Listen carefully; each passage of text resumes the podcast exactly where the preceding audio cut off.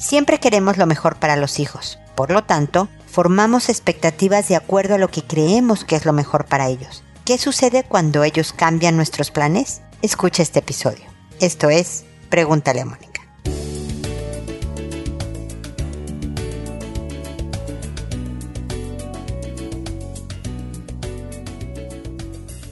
Bienvenidos amigos una vez más a Pregúntale a Mónica. Soy Mónica Bulnes de Lara, como siempre, feliz de encontrarme con ustedes en este espacio en donde siempre los invito a seguirme por redes sociales, Instagram, Twitter, TikTok, Facebook, de todo, siempre como Pregúntale a Mónica. Acuérdense de eso, porque como Mónica Bulnes solo estoy en LinkedIn. Entonces, para poder recibir las ideas, estrategias para construirnos una vida mejor es por todas estas redes sociales, pero en Pregúntale a Mónica, ¿ok? El día de hoy vamos a hablar de los hijos y de las expectativas que tenemos de ellos y cómo muchas veces no se cumplen por lo menos al 100%.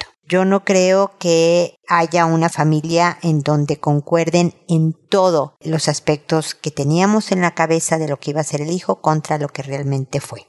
Porque aunque lo sabemos racionalmente, emocionalmente a veces no están en el mismo canal nuestras, nuestras formas de ser, porque sabemos que un hijo es una persona distinta a nosotros, individual, única, irrepetible y todas estas cosas. Por lo tanto, es complicado, prácticamente imposible, que se conforme al molde que nosotros ideamos en la cabeza. Lo que es común, lo que eso sí sucede siempre, es que queremos lo mejor para ellos. Queremos que sean felices. Nuestro error muchas veces consiste en creer que nosotros sabemos cómo pueden ser felices. Exactamente. Y sí, desde luego les ganamos en experiencia de vida a lo mejor en academia también, no sé si tú estudiaste más que tu hijo, eventualmente si tu hijo se pone a hacer 80 doctorados a lo mejor te rebase, la academia también es importante, pero sobre todo le llevamos mucha ventaja de vida y por lo tanto sí tenemos una sabiduría que proporcionar, pero siempre tenemos que ser abiertos a su mirada a la forma en que ellos y ellas hacen las cosas, a la forma en que ellos y ellas son como personas. La máxima felicidad de un hijo la va a obtener cuando es como es, la persona que quiere ser, introvertido, extrovertido, heterosexual, homosexual, eh, rico, pobre, si puede hacer sus planes de vida, va a ser más feliz. Y aunque nos cueste, entenderlo, debemos siempre respetarlo. Dicen muchos estudios que esta va a ser la primera generación, la, de los millennials, tal vez en adelante, que sean más pobres que sus padres. Hoy en día es más difícil comprarse una casa. Hoy en día todo cuesta más aunque tenemos muchas cosas gracias a la tecnología y a los avances de la vida que nos facilitan la forma de hacer, al parecer la forma de adquirir se ha complicado mucho más. Un hijo es ahora mucho más caro de lo que fue cuando éramos jóvenes. No solo por la diferencia en tiempo de los dineros, sino proporcionalmente hablando, poniendo los dineros a precios de hoy, hoy resulta más caro tener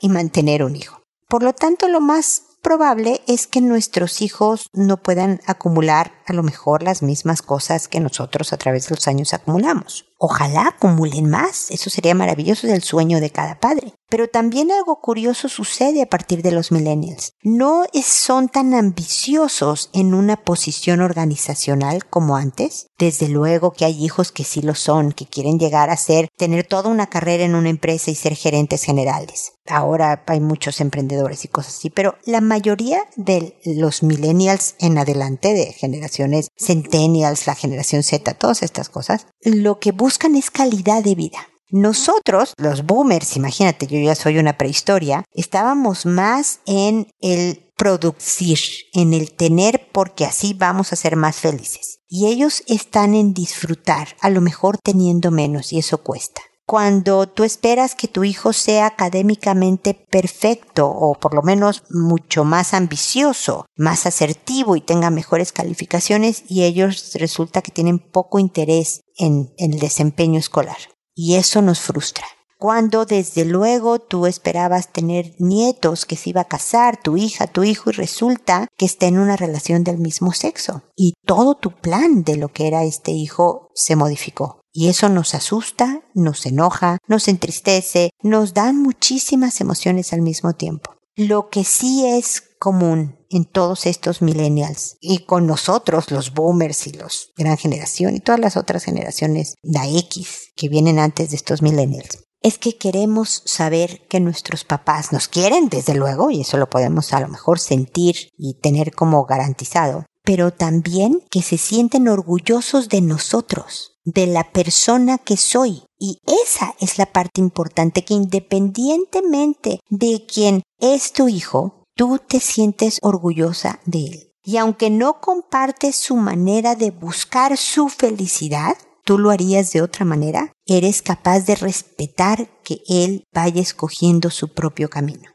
Para eso se necesitan muchas conversaciones. Para eso se necesitan también a lo mejor varias noches en vela preocupada por lo que hace o lo que es el hijo. Pero finalmente tú sigues siendo su mamá, su papá y hay que seguirlos formando, ser ejemplo, ser guía. Pero al final como hay que soltarlos, nada más es escuchar, acompañar, contener, desde luego dar tu opinión y decirle, no, yo no comparto eso, yo creo que es por otro camino, pero ok, aquí estoy para escucharte y interesarme por tu vida y animarte a que logres tu objetivo de ser feliz. Creo que con eso podemos lograr una aceptación de un hijo que no cumple nuestras expectativas y ayudarle con esta aceptación, con este amor incondicional, con este respeto a sus propias ideas, que este hijo sea capaz de construirse una buena vida, una vida feliz, porque cuenta con ese soporte de sus papás que es fundamental para realmente tener un buen destino.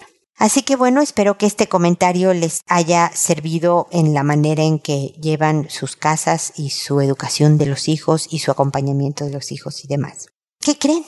Hoy no hay consultas, así que como ven es un episodio verdaderamente corto, pero no importa, me gusta ponerme en contacto con ustedes para que sepan que sobre este tema o cualquier otro relacionado a mi especialidad que es persona, pareja, familia, pueden escribirme a www.preguntaleamónica.com en el botón envíame tu pregunta, ahí me llegará el correo que ustedes me envíen a mi correo personal y contestaré sus consultas sin ningún costo desde luego. Así que ahí estoy, como dicen en México, a sus órdenes para lo que puedan necesitar y espero que para el próximo episodio tengamos además consultas porque siempre complementan las estrategias de inteligencia emocional, relaciones interpersonales, comunicación que se aplican a todos nuestros contactos y seres queridos con los que convivimos diariamente.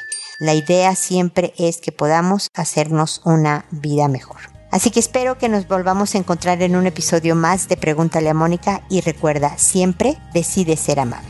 Hasta pronto.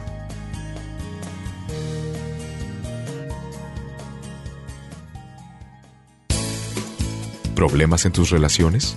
No te preocupes, manda tu caso, juntos encontraremos la solución. www.preguntaleamónica.com Recuerda que tu familia es lo más importante.